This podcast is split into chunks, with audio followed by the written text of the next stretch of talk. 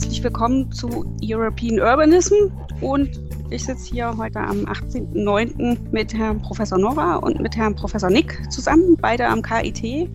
Und es geht um Stadtentwicklung, europäische Stadtentwicklung, aber halt eben auch insbesondere darum, wie sich eine Uni ins Stadtgefüge einfügen kann. Aber bevor wir jetzt ins, tiefer ins Thema einsteigen, sollten wir vielleicht mal unsere beiden Gesprächspartner vorstellen. Herr Nick, Sie sind jetzt einfach der Erste. Gut, mein Name ist Peter Nick. Ich bin Botaniker, Werdegang. Ich komme aus einem kleinen Dorf im Allgäu, bin im Wald aufgewachsen, habe dann in Freiburg studiert, äh, Biologie. Nach meiner Promotion war ich dann zwei Jahre in Japan und zwei Jahre in Frankreich, bin dann wieder nach Freiburg zurückgekehrt und habe dann 2003 einen Ruf an die Technische Uni Karlsruhe angenommen für molekulare Zellbiologie und bin aber dann seit 2005 auch zuständig, gemeinsam mit meinem Kollegen Holger Botanischen Garten und habe dann versucht, das Thema Biodiversität voranzutreiben, also zu zeigen, dass Biodiversität von Pflanzen nicht nur schützenswert ist, sondern uns auch Nutzen bringt und habe das dann am Beispiel der Wildrebensammlung, die ich aufgebaut habe, demonstriert. Das sind also der Vorfahr unserer Kulturrebe, hoch bedroht, gibt es nur noch ganz wenige Pflanzen, die kann man mit der Hand abzählen. Die stehen alle inzwischen bei uns im Botanischen Garten und da gibt es ganz viele spannende Gene, die äh, Resistenz gegen Stress bewirken, zum Beispiel auch klimabedingten Stress, bestimmte Krankheiten, die jetzt ein großes Problem machen. Und damit konnte ich nicht nur auch viele Drittmittel einwerben, sondern ich konnte auch dieses Thema sehr gut auch in der Öffentlichkeit transportieren. Ja, der Grund, warum ich jetzt heute hier sitze, hat damit zu tun, dass ungefähr ein Jahr zurück ich damit begonnen habe, die damals sehr intensiven Initiativen, viele sozusagen Graswurzelinitiativen, die es am KIT gibt, von studentischer Seite, aber auch von allen möglichen Gruppen und Assoziationen ein bisschen miteinander ins Gespräch zu bringen. Wir haben also einen Jour fix aufgesetzt, der äh, läuft unter dem Thema KIT, wobei das mit Bindestrich geschrieben ist. Das muss ich hier betonen. Das steht für Klima, Initiative, Technologie. Ist also nicht dasselbe wie KIT, aber es ist KIT. Und da geht es uns darum, solche Themen zu diskutieren, die, die Leute miteinander in Beziehung zu bringen. Und in dem Zusammenhang haben sich verschiedene Themen herauskristallisiert. Und eins der Themen war wie soll denn unser Campus aussehen? Also wie soll er begrünt werden? Wie können wir hier Biodiversität fördern? Wie gehen wir mit unserem Baumbestand um und ähnliche Dinge? Und das hat eine gewisse Dynamik entfaltet. Wir haben auch weitergemacht, trotz Corona, dann halt äh, zum Teil virtuell, inzwischen aber auch wieder real. Und wir haben ganz viele Leute miteinander ins Gespräch gebracht, die eigentlich an diesem Thema arbeiten, daran interessiert sind, die sich aber vorher nie getroffen haben. Das ist einfach sehr unübersichtlich gewesen. Und wir hoffen, dass daraus tatsächlich was passiert, dass unser Klima hier direkt am Campus auch, so gut es in unseren Mächten steht, verbessert werden kann. Und aufgrund dieser äh, Initiative bin ich dann auch in diesen Beraterkreis berufen worden, der das Präsidium im Bereich Nachhaltigkeit auch mitberät und versuche, das eine oder andere da auch einzuspeisen. Herr Norra, jetzt sind Sie an der Reihe. Wie ist Ihr Werdegang? Wie sind Sie ans KIT gekommen? Ja, also ich komme ursprünglich aus einer ganz anderen Richtung wie mein Kollege Herr Nick. Ich bin Bremer von Haus aus, also ganz aus dem Norden und bin dann nach meinem Zivildienst nach Karlsruhe gekommen, weil ich Geoökologie studieren wollte. Es gab es damals nur an zwei Standorten, und zwar in Bayreuth und in Karlsruhe. Mich hat dann so ein bisschen auch die Nähe nach Frankreich gelockt. Damals war Bayreuth noch Zonenrandgebiet, nur sehr schwer zu erreichen und eine Tagesreise von Bremen entfernt. Das ist zum Glück ja nicht mehr der Fall. Aber das war nicht der Grund, warum ich hier nach Karlsruhe gekommen bin und hier dann angefangen hatte, 1987 Geoökologie zu studieren. Ja, ich bin eigentlich ein Kind der Technischen Universität Karlsruhe oder der Universität Karlsruhe TH, wie sie sich damals genannt hat, und mittlerweile am KIT. Habe hier Geoökologie studiert, habe hier promoviert, habilitiert. Ich war zwischendurch mal eine, eine gewisse Zeit mit der ähm, Gesellschaft für technische Zusammenarbeit in Sanaa, habe dort auch eine stadtökologische Planung aufgesetzt, habe dann zwischenzeitlich als Vertretung das Institut für Geografie und Geoökologie hier geleitet, in einer Zeit, in der der damalige Professor Meurer krank gewesen ist Er hatte mich auch tatsächlich ähm, inspiriert für die Stadtökologie, denn er hatte damals schon Kurse angeboten, äh, Vorlesungen im Rahmen der Stadtökologie. Das fand ich so spannend. Ich habe dann zwar nicht bei ihm meine Abschlussarbeit gemacht, sondern bin damals zum Professor Puchelt in die Geochemie gegangen und habe mich dann mit stadtgeochemischen Themen auseinandergesetzt, also Bodenbelastung ähm, durch Verkehr, auch Schadstoffbelastung von Pflanzen durch den Verkehr, Luftbelastung durch den Verkehr.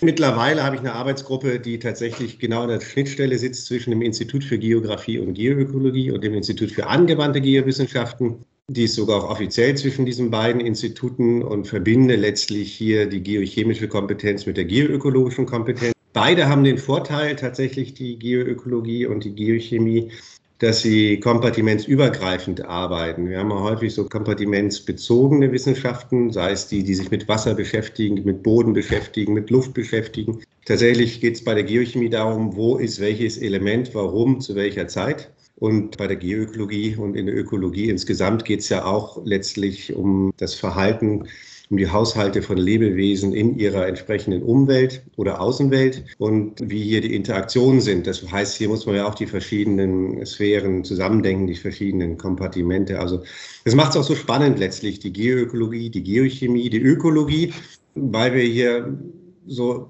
über so viele verschiedene Bereiche und Disziplinen hinweg denken und arbeiten müssen. Und äh, bis hin in den soziologischen Bereich hinein, denn in der Ökologie die Interaktion, die die Menschen untereinander betreiben, das ist natürlich ein ganz, ganz wichtiger Anteil oder Teil auch der Ökologie. Und gerade in dem Thema, was wir heute auch besprechen wollen mit der Nachhaltigkeit, auch ganz bedeutend, ähm, denn das ist auch Teil unseres Wohlergehens hier an der Universität selber, wie wir miteinander umgehen und was wir uns, wie wir unsere Außenwelt, unsere Umwelt gestalten weil die ja direkt eine Rückwirkung hat auf uns. Ich war dann beteiligt an äh, dem Schreiben des ökologischen Konzeptes, das zu dem Masterplan, der damals 2017 ja entwickelt worden ist, eigentlich die ökologische Seite nicht äh, so tief ausgearbeitet war, jedenfalls nicht so tief wie es geht mit all den Kolleginnen und Kollegen, die wir ja tatsächlich haben am KIT, die aber vielleicht dadurch, dass wir doch sehr ingenieursgeprägt sind und eher Themen wie Informatik, Maschinenbau, Energie auf unserer Überschrift stehen, haben gar nicht immer so sichtbar sind. Aber wir haben ganz tolle Ökologen, Biologen, Geografen, Geowissenschaftler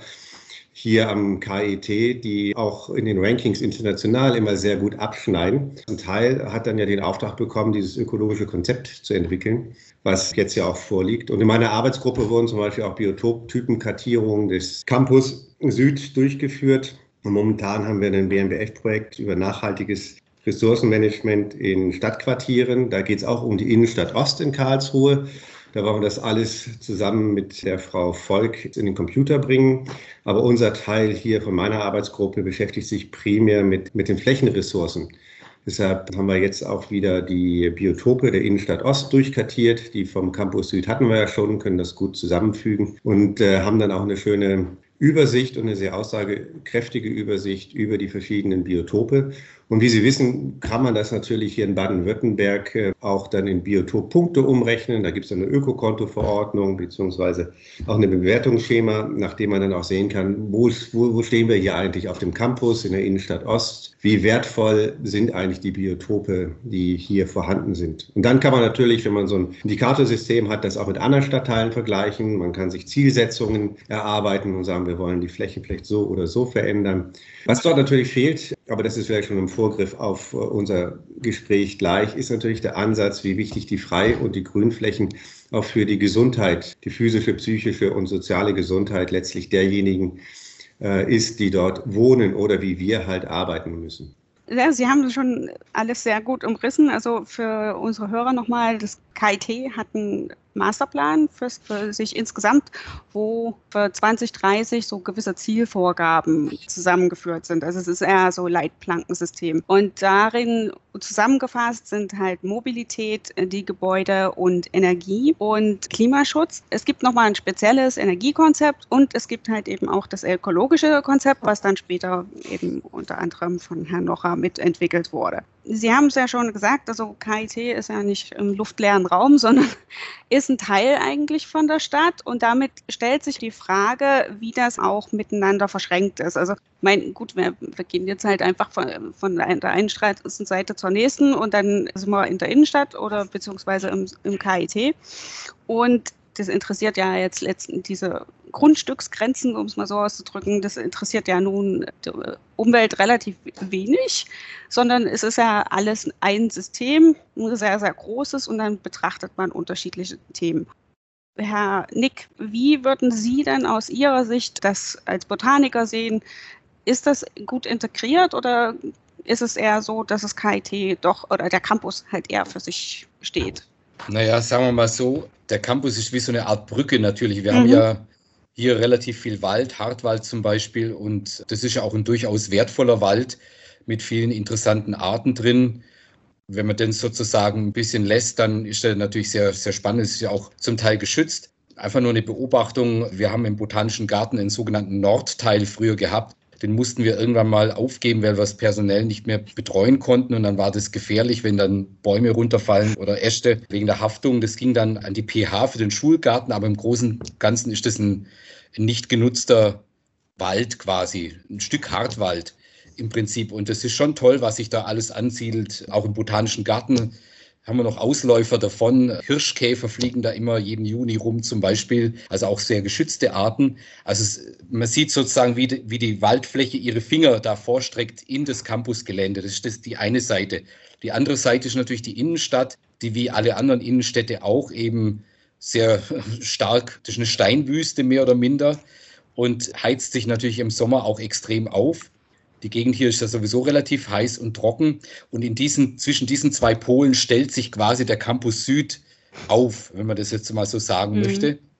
Und verbindet es natürlich ein bisschen. Und das hat natürlich gute und schlechte Seiten. Die gute Seite ist natürlich, dass äh, dadurch zum Beispiel Luftströmungen vom Wald in die Innenstadt natürlich gelangen können. Da wäre es natürlich auch wichtig, wie Gebäude stehen, wird das unterbrochen zum Beispiel. Auf der anderen Seite ist aber auch die Gegenrichtung, natürlich die Hitze der Stadt, wird über das Campusgelände natürlich auch quasi in den Wald rein transportiert.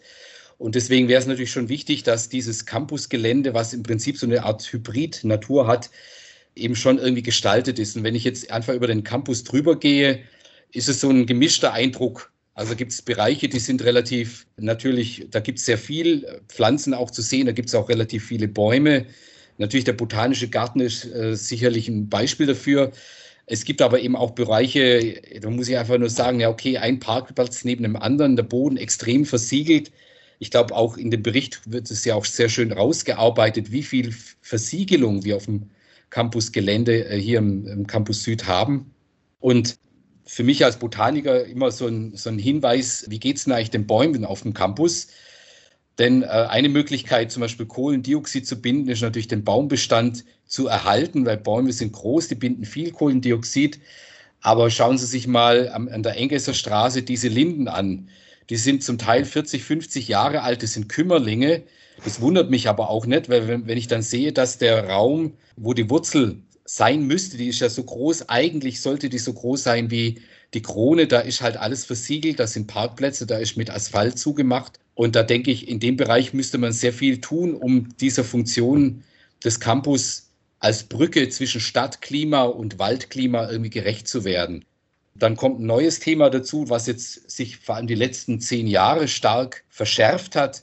Das ist das Baumsterben von Stadtbäumen ich weiß nicht, ob Sie mitbekommen haben, dass ja. allein auf dem Karlsruher Stadtgebiet letztes Jahr, ich glaube, über 1000 Bäume gefällt werden mussten. Das sind Pilze, die da rauskommen. Das sind holzzerstörende Pilze, wobei die sind nicht die Ursache, sondern die sind das Symptom. Es ist also, wir arbeiten über solche Krankheiten im Weinbau. Das ist eine relativ ähnliche Geschichte hier. Das sind Systeme aus Baum und Mikroorganismen, die eigentlich im Gleichgewicht sind, solange es dem Baum gut geht. Wenn der Baum aber unter Stress gerät, Trockenstress, Hitzestress, ein trockener Sommer, wie wir es jetzt mehrfach hintereinander hatten, dann verändern die Pilze ihr Verhalten. Der evolutionäre Sinn ist, die Ratten verlassen das sinkende Schiff. Oh Was macht ein holzbesiedelnder Pilz, der in einem Baum lebt? Der muss gucken, dass er sich vom Acker macht. Das heißt, er muss Sex betreiben, um Fruchtkörper bilden zu können und sich dann von dannen zu machen. Und um das zu tun, muss er seinen Wirt umbringen. Er bildet also plötzlich Toxine, die dann so einen Baum in relativ kurzer Zeit zum Absterben bringen. Kann man momentan sehr schön bei den Linden sehen, die da äh, südlich des, der Engesser Straße sind. Da gibt es ja diesen Bereich, wo auch die Lokomotive steht. Da ah, sind ja okay. viele Linden, da gibt es einige, wo man das jetzt beobachten kann und auch die letzten Jahre beobachten konnte. Wir sind da mit dem Herrn Zöllner vom Bauamt mhm. auch in Sachen Forschung unterwegs und untersuchen gerade, ob das was mit der Mykorrhiza zu tun haben mhm. könnte. Und wahrscheinlich kann man da auch was tun. Da gibt es sehr viele Dinge, die im Argen liegen, weil der Baumbestand eben unter Stress steht durch Bodenversiegelung. Und dann, wenn dann trockene und heiße Sommer dazukommen, dann können sie das fast nicht mehr retten. Ja, also ist ein Punkt, den man sich anschauen müsste. Und der andere Punkt ist, ich meine, Karlsruhe liegt natürlich hier in der Mitte der Rheinebene, wo es im Sommer sowieso extrem äh, heiß und trocken ist.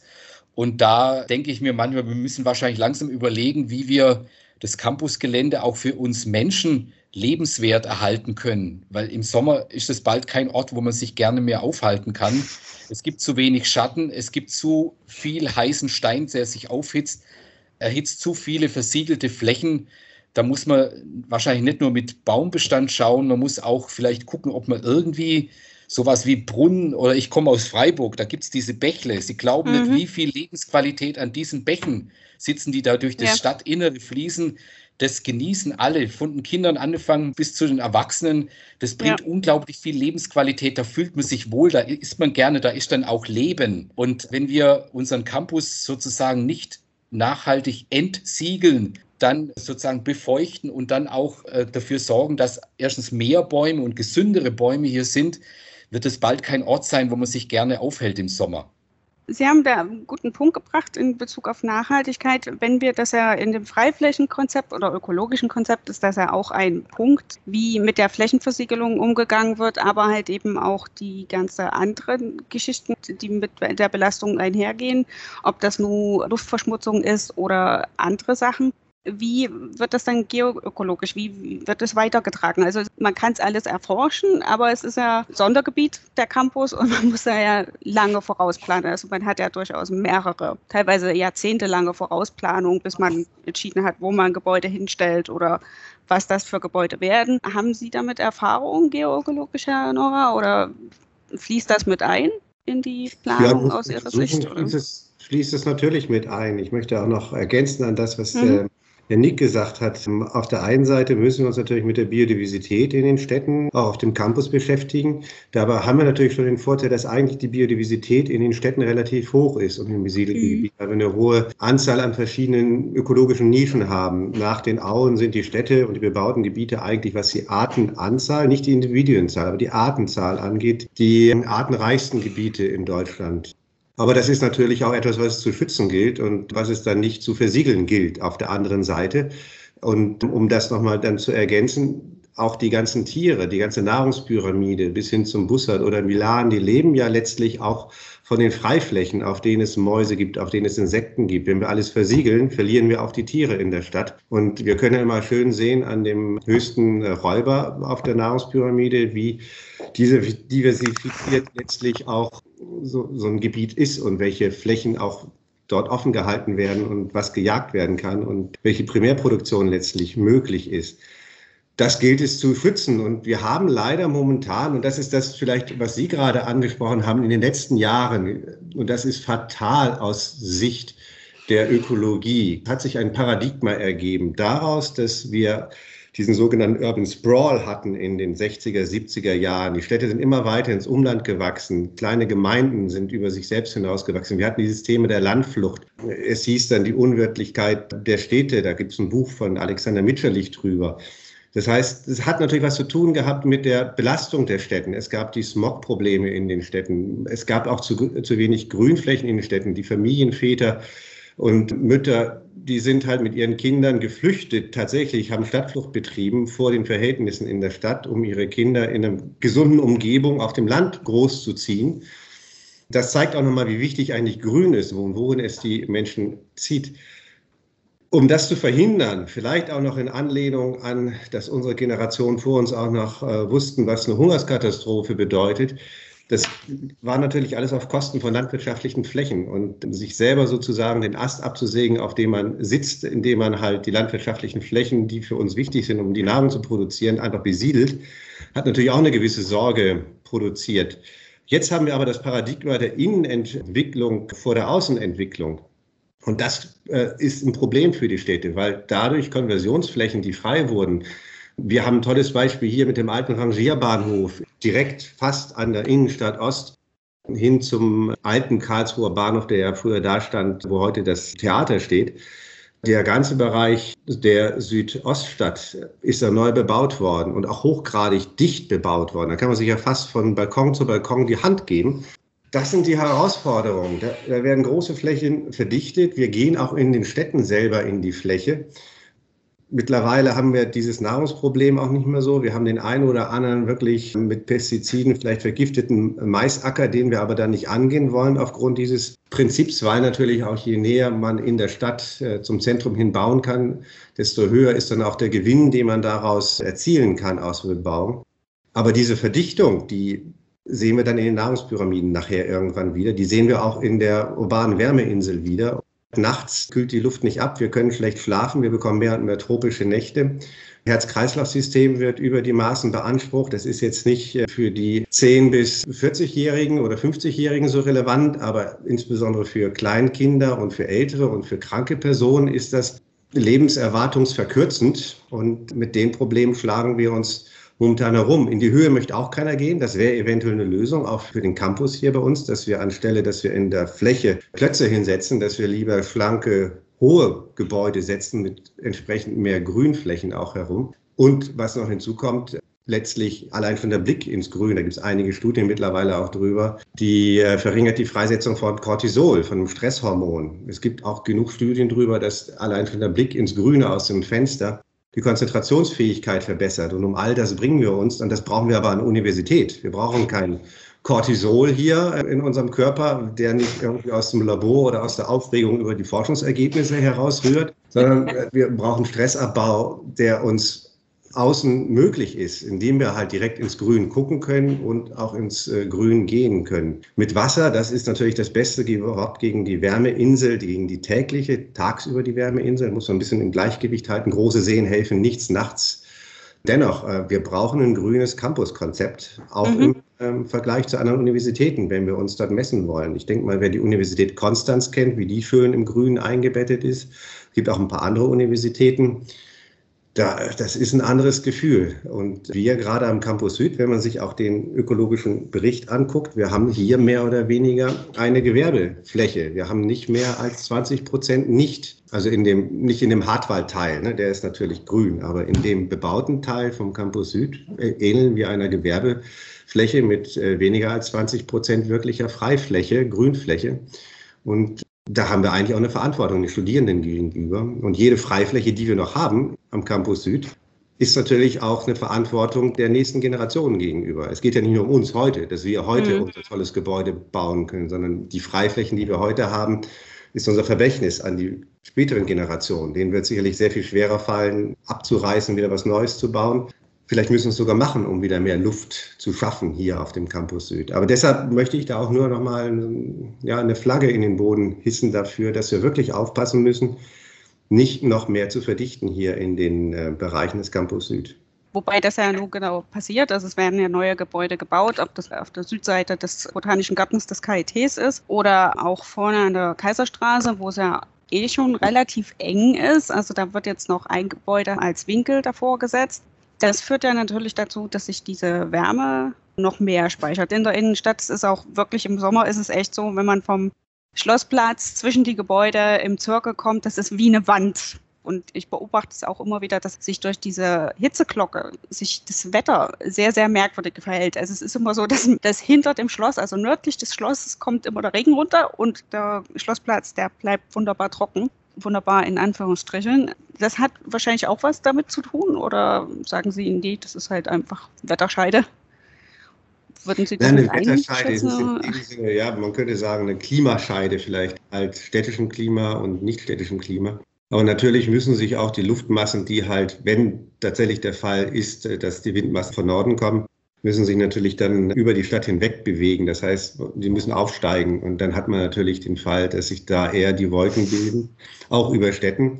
Äh, je größer die Städte ist, desto eher ist es auch ein Phänomen, das relevant ist, dass wir ja, im Luft der Stadt tatsächlich auch mehr Regen haben, wenn aus dieser Richtung natürlich letztlich der Wind kommt. Wir haben natürlich hier in Karlsruhe interessanterweise ab und zu, das kennt vielleicht auch der eine oder andere, das wurde früher oder wird heute manchmal auch noch so ein bisschen scherzhafterweise Industrieschnee genannt. Wir haben ja in den Städten, haben wir auch mal mehr Kondensationskerne, weil wir ja Aerosolemissionen über den Verkehr, über den Hausbrand, über industrielle Aktivitäten haben. Und gerade im Bereich unserer Industrie im Westen der Stadt und auch in Wörth ist dort häufig eine etwas höhere Aerosolkonzentration, sodass sich dort auch kein intensiver, aber ein bisschen mehr Niederschlag bilden kann. Und das kann tatsächlich im Winter auch der Fall sein, dass man plötzlich in das Gebiet hineinfährt und da schneit es ein bisschen. Das wäre so dieses Phänomen des Industrieschnees, das ab und zu auftauchen kann. Aber klar, die Stadt, die hat einen großen Einfluss auf die Windbewegungen und auf die Windmassen. Und jedes Gebäude, das dazwischen gestellt wird, das hat einen Einfluss auf die Luftmassenbewegung. Daher wundert es mich auch so ein bisschen, denn wir haben ja am Karlsruher Institut für Technologie ein Laboratorium für Gebäudeaerodynamik und Umweltaerodynamik. Das ist im Institut für Hydromechanik angesiedelt, geht auf den früheren Professor Plate zurück und ist jetzt beim Professor Eif angesiedelt und beim Christoph Kromke. Wir haben mehrere Windkanäle und Strömungslaboratorien, in denen können wir physikalische Modelle von Städten hineinstellen und von Gebäuden und uns das visualisieren lassen, wie denn dieses Gebäude auf Luftanströmungen reagieren würde. Das könnte also alles im Vorfeld schon hier tatsächlich intern untersucht werden. Wie ich schon sagte, wir haben ganz mhm. tolle mhm. Wissenschaftler hier bei uns am KIT und Möglichkeiten, die es für die Entwicklung eines nachhaltigen Campuses sicherlich nicht an allen Universitätsstandorten in Deutschland gibt. Sehr interessant, dass man das natürlich noch mit einbeziehen kann. und das ist sicherlich sinnvoll. Herr Nick, Sie haben ja den Botanischen Garten, da gab es ja auch diese Diskussion wegen des Umzugs. Und, aber hat denn diese Wettergeschichte oder halt eben auch diese Hitze, hat das Auswirkungen auf Botanischen Garten oder ist das nur bei den restlichen Flächen? Naja, also die Veränderung des Wetters oder des Klimas spüren wir natürlich auch. Nicht nur wir, sondern alle botanischen Gärten spüren das.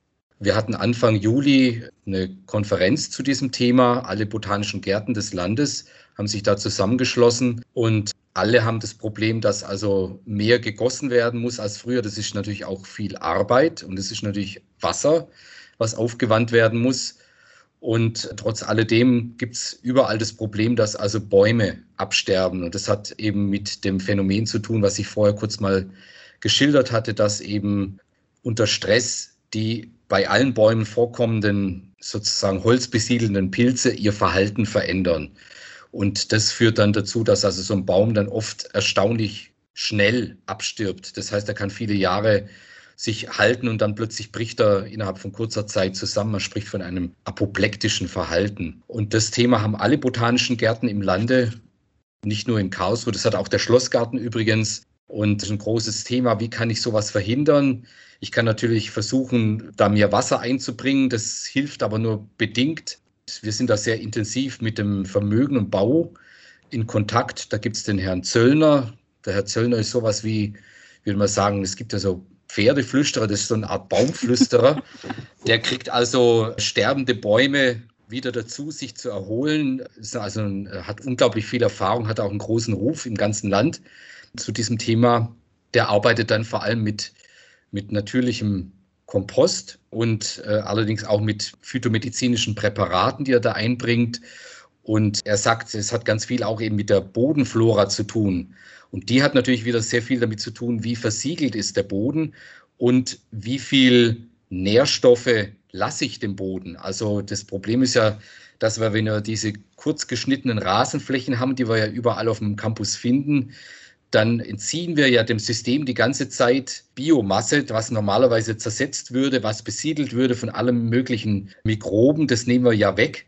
Das war jetzt interessant zu sehen. Dieses Jahr wurde zum Teil auch Corona bedingt, musste mehr sozusagen liegen gelassen werden, aber es war zum Teil auch eine bewusste Politik von dem Herrn Zöllner, das einfach mal zu lassen. Und es tut den Bäumen gut, weil sich dadurch mhm. eben eine Humusdecke bilden kann.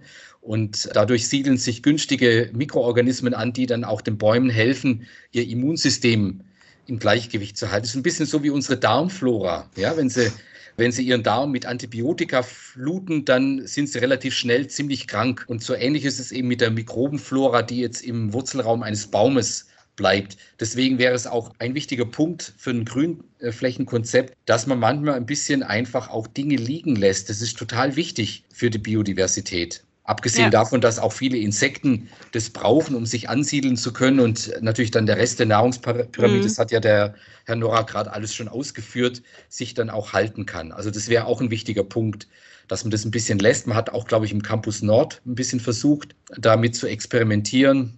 Übrigens, über den haben wir momentan gar ja. nicht gesprochen. Wir reden immer nur über den Campus Süd. Aber der Campus Nord ist, wie ich diesen Bericht entnommen habe, ähnlich versiegelt, was ich erstaunlich mhm. finde, weil die sind ja eigentlich da draußen im Wald, ist trotzdem versiegelt und das zeigt uns, es hat wahrscheinlich was zu tun mit bestimmten Gewohnheiten, mit bestimmten Denkweisen. Ich verstehe ja, dass in der Stadt, wo es eben sehr eng ist, dass man da versiegelt. Das kann ich verstehen. Mhm. Aber warum ist es im Campus Nord fast zum gleichen Grade versiegelt ja. wie bei uns im Campus Süd? Das hat wahrscheinlich damit zu tun, dass es bestimmte Gewohnheiten gibt. Und das ja. ist in diesem Bericht übrigens, äh, der sehr lesenswert ist, sehr gut ausgeführt. Und ich denke, da müsste man sich mal wirklich zu Gemüte führen. Eigentlich steht da ganz vieles drin. Da stehen Best-Practice-Beispiele drin. Da sind Dinge drin, die man konkret tun kann. Wäre mein Plädoyer, dass man sich das mal wirklich zu Gemüte führt und versucht, in die Realität zu bringen ist es einfach so, dass Grünflächenpflege oder diese Baumrettung, nennen wir es jetzt mal so, ja durchaus einfach Arbeitskräfte bindet. Und das ist auch ein Punkt, der beim KIT des Öfteren diskutiert wird weil so viele Leute bei uns einfach wissen, wie wichtig das ist und wie wichtig die Insekten sind und dass halt auch mal was liegen gelassen wird. Gleichzeitig gibt es aber auch wieder die Diskussion, dass gewisse Flächen gemäht werden müssen, weil da die Luftansaugsysteme sind für die Kühl- oder auch für die Luftsysteme, weil wir einfach Labore haben und die brauchen bestimmte Flächen und da ist halt das Problem, dass dann eine gewisse Pollenbelastung kommt und deswegen wird halt zu dem Zeitpunkt gemäht. Das muss man natürlich alles in System sehen. Und wie sind aus Ihrer Sicht die Erfahrungen damit? Also mein, mein Eindruck ist der, dass wir am KIT natürlich, wir haben ja verschiedene sozusagen Gruppen, die da mit befasst sind natürlicherweise. Und was Sie jetzt beschrieben haben am Beispiel von den Pollen, ist natürlich richtig. Es gibt immer irgendwelche Interessenskonflikte. Mhm. Es gibt ja auch Leute, die sind gegen Pollen allergisch zum Beispiel, ja. Und ja. äh, wenn ich jetzt hier eine Blühwiese nachmache und mein Kollege hat jetzt plötzlich die ganze Zeit Heuschnupfen, dann muss man darüber natürlich auch sprechen.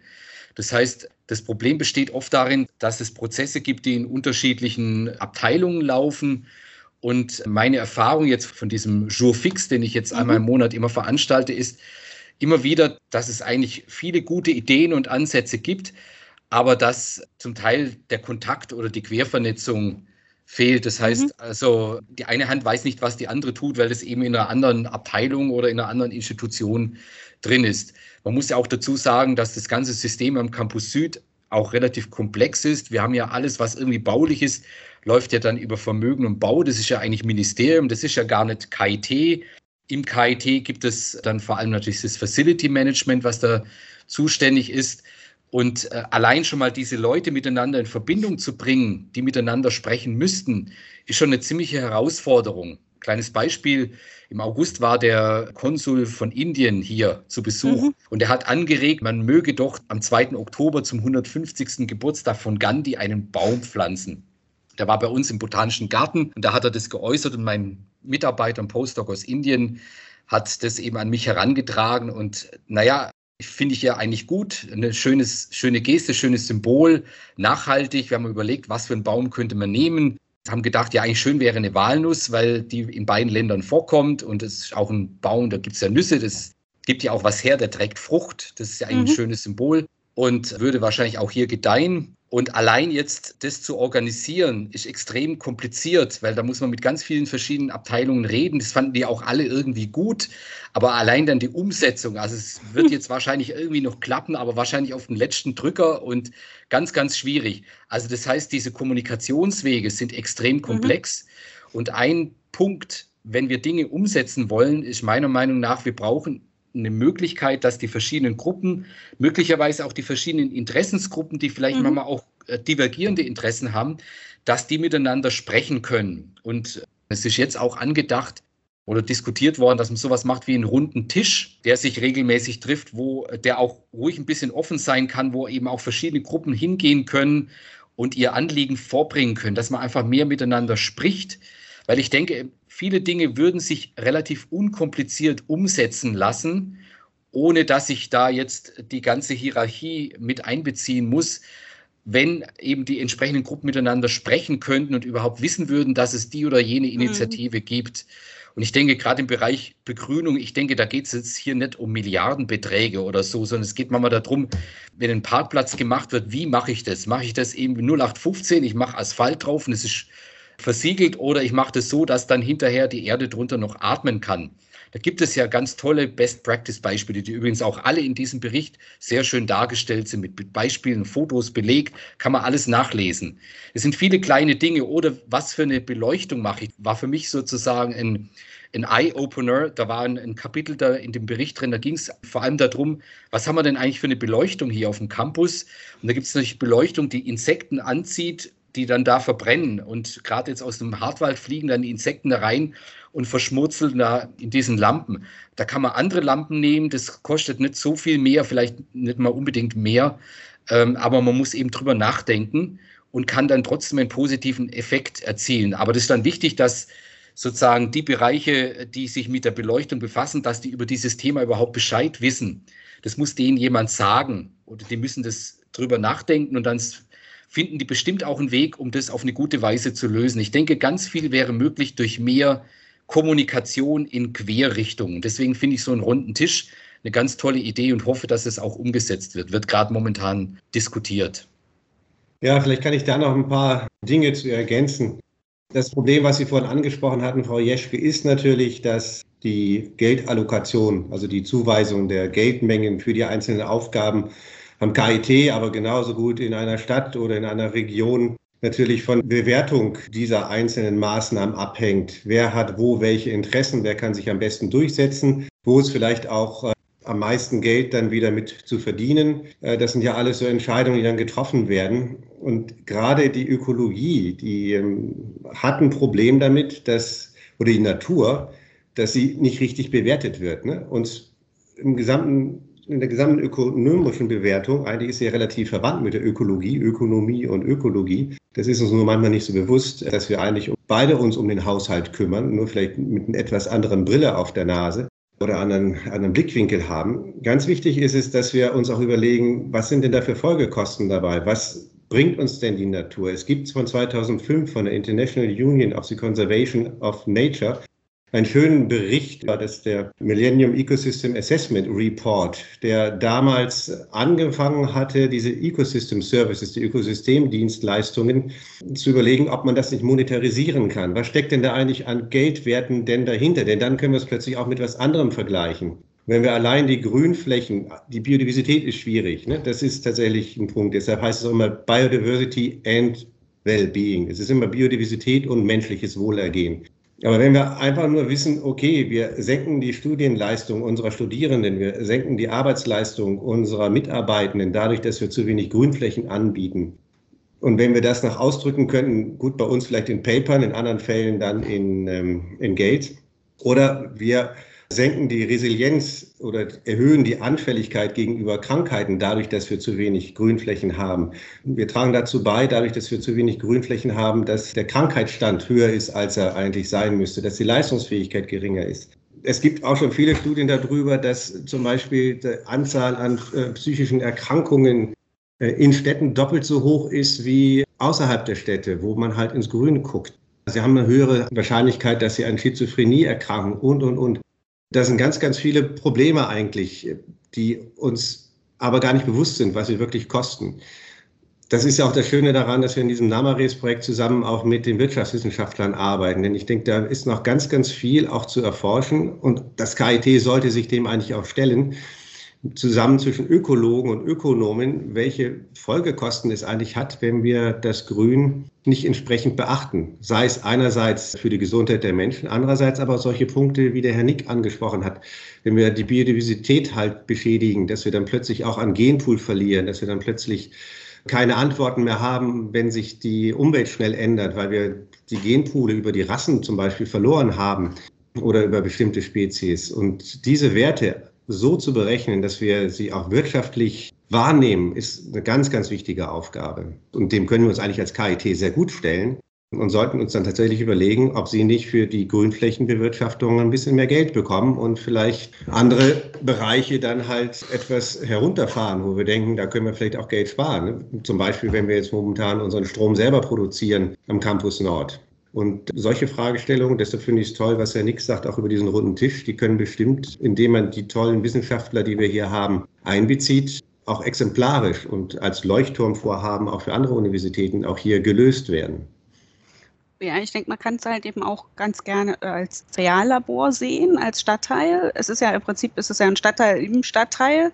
Und dann hätte man als so und so, als Vordenker für die normale Gesellschaft, wie sich ja Universitäten eigentlich sehen, auch die Möglichkeit, das vorzutesten. Denken Sie, das ist so oder ja, das Wort Reallabor, das hat natürlich jetzt ganz, ganz viele verschiedene ja. Und das ITAS betreibt ja auch ein Reallabor in der Oststadt über die nachhaltige Weiterentwicklung. Da sind natürlich auch die sozialen, die ökonomischen, die ökologischen Fragestellungen, die dann dort in Bürgerrunden äh, entsprechend bearbeitet werden.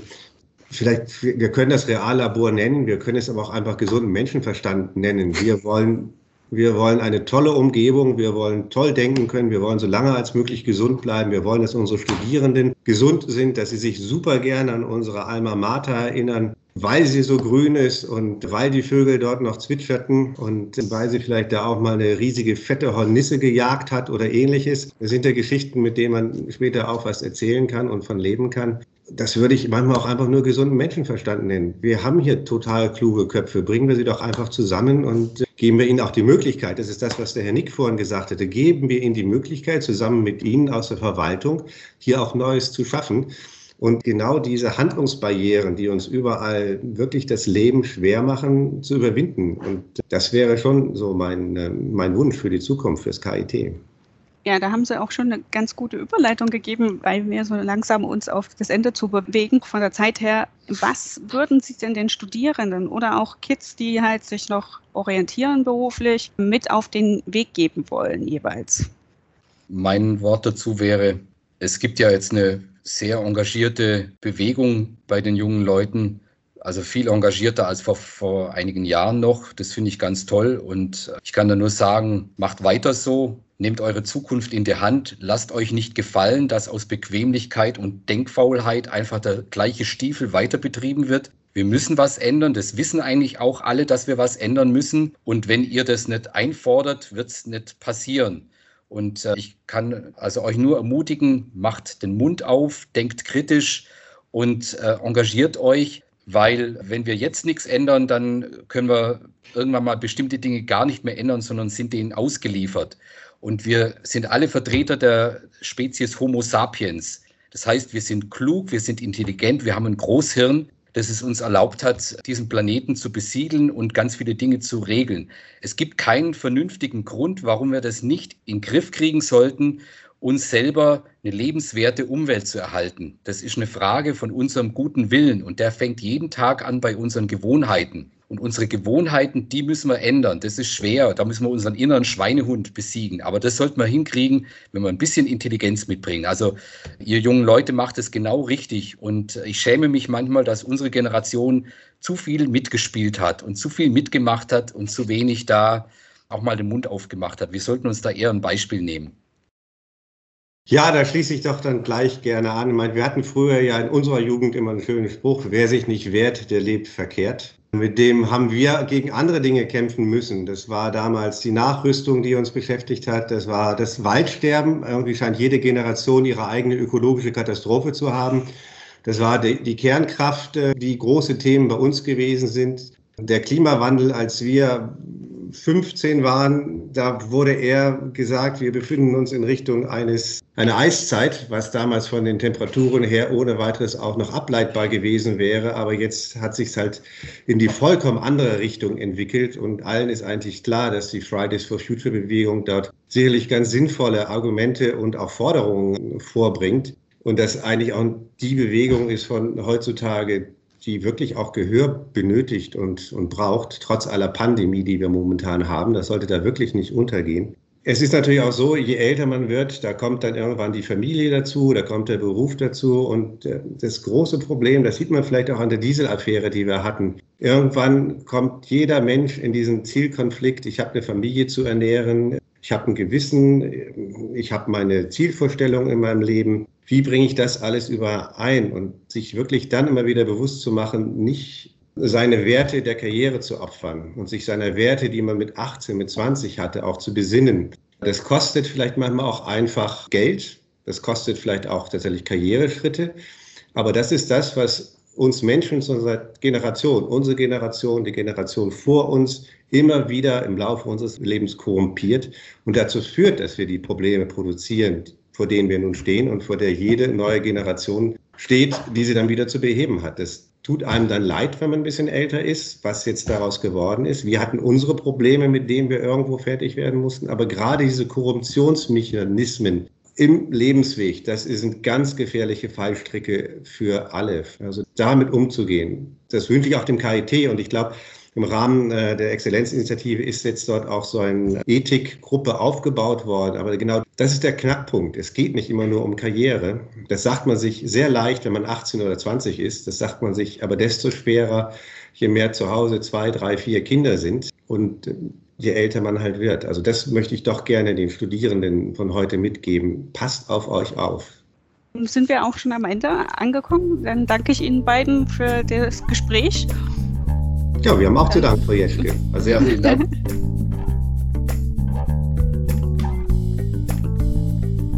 Das war eine neue Folge von European Urbanism. Mein Name ist Sandy Jeschke. Die Musik war von Erwin Schmidt. Hier soon.